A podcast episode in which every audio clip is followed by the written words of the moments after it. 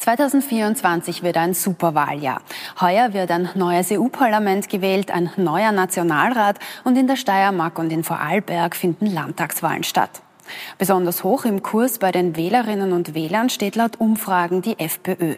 Woran liegt das? Ist die Freiheitliche Partei noch einzubremsen und werden die nächsten Wahlkampfmonate besonders untergriffig? Darüber spreche ich mit dem Politikberater Thomas Hofer und dem Meinungsforscher Peter Hayek in einer neuen Ausgabe von Aktuell im Fokus.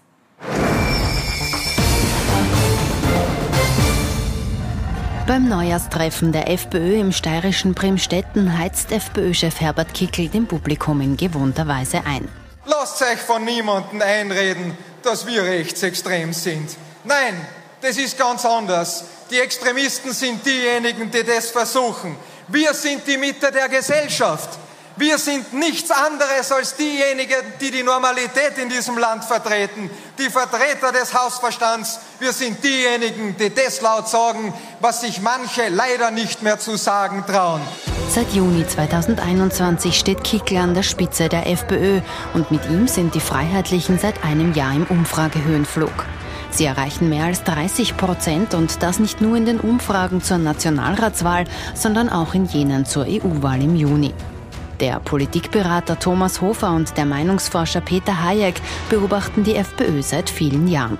Wieso kommt die FPÖ bei den Wählerinnen und Wählern laut den Umfragen so gut an? Ein Hauptgrund ist, dass äh, insbesondere Herbert Kickl es geschafft hat, von äh, der Corona-Pandemie ausgehend ähm, ein Themenfeld aufzubauen, das sich über alle politischen Felder eigentlich durchziehen lässt, nämlich wir hier unten gegen die Eliten da oben. Das können Sie in der Pandemie spielen, das können Sie in der Neutralitätsdebatte spielen. Und dadurch hat er der Freiheitlichen Partei erstens eine sehr, sehr klare Position verschafft, die ihn vom Mitbewerb deutlich abhebt. Und auf der zweiten Seite ähm, ist er vollkommen unverkennbar und damit für den Wähler greifbar. Man darf nicht vergessen und übersehen, was Herbert Kickl da in Richtung der FPÖ-Botschaften gelungen ist seit 2019. Da war man massiv unter Druck aufgrund von Ibiza und der äh, Spesenaffäre der eigenen. Ähm, und trotzdem ist es dem Herrn Kickl gelungen, diese alte Erzählung der FPÖ, wir da unten gegen die da oben, äh, wiederzubeleben. Ähm, da haben ihm natürlich gewisse Ereignisse, wie zum Beispiel äh, die nicht immer ganz ganz äh, stringente äh, Covid-Politik der Regierung geholfen. Aber es war ihm durchaus auch handwerklich zumindest ähm, professionell gemacht vom FPÖ-Chef. Jetzt ist Herbert Kickl medial sehr zurückhaltend. Er gibt kaum Interviews. Das scheint ihm aber nicht zu schaden. Er hat sich gesagt, na ja, mit meinen Botschaften komme ich bei den Medien, also den klassischen Medien unter Anführungszeichen, ähm, eh nicht durch. Also baue ich mir meine eigenen Kanäle. Und das war sicherlich auch ähm, ein, ein, Teil des Erfolgs und das trägt auch insgesamt dazu bei, dass natürlich äh, da wirklich unterschiedliche Welten fast entstehen ähm, und natürlich gewisse Zielgruppen nur mehr das hören hören und nur mehr das konsumieren, was ihre ohnehin schon äh, bestehende Meinung noch einmal verfestigt. Genau diese Zielgruppen kommen auch zum Neujahrstreffen in Bremstetten. Die Begeisterung für die FPÖ ist dort naturgemäß groß und die Stimmung dank John Otti Band, Bier und kämpferischer Reden aufgeheizt. Die FPÖ hat sich meiner Meinung nach heuer vorgenommen, den Österreicher, den Österreichern wieder Österreich zurückzugeben.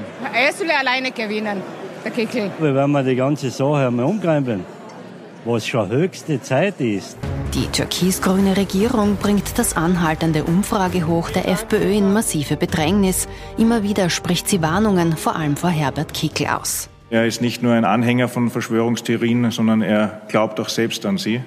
Und das macht ihn dann tatsächlich zum Sicherheitsrisiko. Wenn man die, äh, die, die, wie gesagt, diese blaue Führerpartei da allein vorwerken lässt, dann wissen wir ja, wo da die Reise hingeht. Also Meinungsfreiheit AD. Erachten Sie einen Volkskanzler Herbert Kickel, wie er sich selbst äh, gerne nennt, nach der nächsten Nationalratswahl als wahrscheinlich? Also ich glaube, die Chance der FPÖ als Nummer eins äh, ins Ziel zu kommen bei der Wahl, die sind so groß wie nie zuvor. Ähm, die FPÖ war schon das ein oder andere Mal auch in den Umfragen vorne, äh, gerade nach äh, 2015 der Migrationskrise, hat das dann aber nicht ins Ziel gebracht. Natürlich kann das auch, wir wissen ja nicht, was alles noch passiert in den nächsten Monaten, auch diesmal passieren, aber ähm, der Vorsprung ist äh, durchaus solide auf SPÖ und ÖVP. Das heißt aber noch nicht, äh, dass die FPÖ da dann den Kanzlersessel gewonnen hätte. Wenn es so ausgeht, wie die Umfragen sagen, dann wird es sehr, sehr, sehr, sehr kompliziert und dann blüht uns vielleicht auch eine Drei- und Vier-Parteien-Koalition. Auch das ist eine sehr, sehr mühsame Sache. Vielleicht haben wir dann sogar eine Expertenregierung, vielleicht haben wir eine Minderheitsregierung, die vom Parlament für ein Jahr gestützt wird. Also es wird nicht leichter werden. Denn trotz Umfragen Höhenflug will aus jetziger Sicht keine der anderen Parteien eine Koalition mit der FPÖ unter Herbert Kickl eingehen. Auch Bundespräsident Alexander van der Bellen macht keinen Hehl daraus, dass er Kickl nicht als Bundeskanzler sehen will. Erachten Sie es für wahrscheinlich, dass auch wenn die FPÖ aus dem Rennen als Sieger geht, dass der Bundespräsident dann nicht wie gewohnt der stimmenstärksten Partei den Auftrag zur Regierungsbildung gibt? Also ich halte das für möglich. Ich halte es aber für einen grundlegenden Gedankenfehler und ich hielte es für sehr, sehr problematisch. Also gehen wir davon aus, dass die Freiheitliche Partei, sagen wir mal, plus 30 Prozent macht. Weil ähm, Herbert Kickl immer darauf verweisen kann äh, und die Freiheitliche Partei, dass man erstens mit Abstand Erster geworden ist und dass eigentlich eine stabile Regierung fast nur mit den Freiheitlichen, zumindest was das Arithmetische betrifft, nicht was das Politische betrifft, machbar ist. Selbst wenn die FPÖ Nummer eins wird oder würde, ähm, würde er natürlich sein Gewicht in die Waagschale werfen. Aber am Ende des Tages wenn es Herbert Kickl, wenn es der FPÖ gelänge, äh, da eine parlamentarische Mehrheit äh, darzustellen und hinter sich zu wissen, kann es der Bundespräsident aus meiner Sicht äh, nicht auf eine Verfassungskrise ankommen lassen. Vor der Nationalratswahl, die planmäßig im Herbst stattfindet, wird im Superwahljahr 2024 auch in Salzburg und in Innsbruck ein Gemeinderat gewählt. Im Juni findet dann die EU-Wahl statt. Im Oktober und November wird in Vorarlberg und der Steiermark ein neuer Landtag gewählt. Die erste große Wahl in diesem Jahr ist im Juni, die EU-Wahl. Ist das ein Stimmungstest für die Nationalratswahl?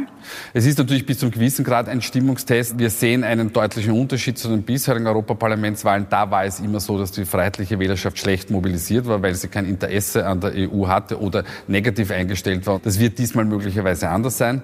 Und wir gehen davon aus, dass in der Tendenz die Stimmung auf äh, EU-Ebene in Österreich genauso ist wie auch bei der Nationalratswahl. Das heißt, wir rechnen mit einer starken freiheitlichen Partei. Glauben Sie dadurch, dass der Wahlkampf jetzt schon zur EU-Wahl, aber dann eben auch zur Nationalratswahl, dass der besonders untergriffig wird, dass es besonders hart zugehen wird?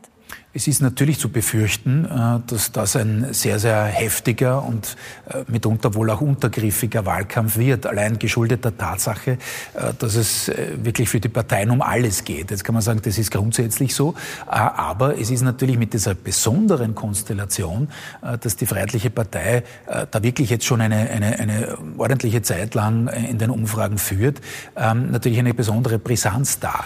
Die ÖVP und die Grünen wollen von einem harten Wahlkampf nichts wissen. Auf Nachfrage fallen die Antworten ausweichend aus. Ich erwarte mir von diesem Jahr ein arbeitsreiches, ein intensives Jahr, wo wir hart an den Projekten weiterarbeiten, die wir gestartet haben, die wir begonnen haben und wo wir letztendlich dann bis zum Wahltag intensiv arbeiten werden. Als Regierung tun wir alles, um, um auch viele weitere Projekte umzusetzen, die wichtig sind äh, gegen die Teuerung, gegen die Inflation. Die FPÖ ist allerdings bereits auf einen untergriffigen Wahlkampf eingestellt. Ich gehe davon aus, dass diese, äh, dass diese Energien, die jetzt schon am Beginn des Jahres in die politische Auseinandersetzung, nämlich auf einem äh, Dirty Campaigning Level, äh, die da jetzt bereits unternommen werden, dass die natürlich eher ansteigen als abnehmen werden. Inoffiziell hat der Wahlkampf also längst begonnen. Dass die EU-Wahl im Juni stattfindet, das steht fest. Die Nationalratswahl, glauben Sie, wird die im Herbst stattfinden? Ich würde äh, ÖVP und Grünen raten, dass man äh, die, die Wahlen im Herbst abwartet. Es wird sich möglicherweise die wirtschaftliche Stimmung auf, aufhellen. Die Zinsen dürften im zweiten, dritten Quartal ähm, hinuntergehen. Ähm, wir wissen nicht, vielleicht löst sich im Nahostkonflikt äh, ein bisschen auf. Hoffen wir darauf, dass es in der Ukraine vielleicht auch eintritt. Also es kann eigentlich für die beiden Koalitionspartner nur besser werden. Nun, natürlich deutet einiges in Richtung Herbst. Darauf haben sich auch intern Kanzler und Vizekanzler festgelegt. Aber es gibt in der ÖVP schon Stimmen, die sagen, bitte ersparen wir uns den Dämpfer EU-Wahl vor der Nationalratswahl, äh, wählen wir, was weiß ich, zwei Wochen vor der EU-Wahl äh, und versuchen ähm, da ähm, sozusagen im, im, im Frühjahr ein bisschen, ein bisschen positiven Wind zu machen. Diese Überlegung gibt es schon immer noch, aber ich sage schon dazu, äh, das Fenster äh, für eine, einen, einen potenziellen Nationalratswahltermin noch vor der EU-Wahl, äh, das schließt sich. Eine Entscheidung für eine Vorverlegung der Nationalratswahl müsste jedenfalls in den nächsten Wochen fallen. Und bis dahin wird der Kampf um jede Stimme weiter Fahrt aufnehmen.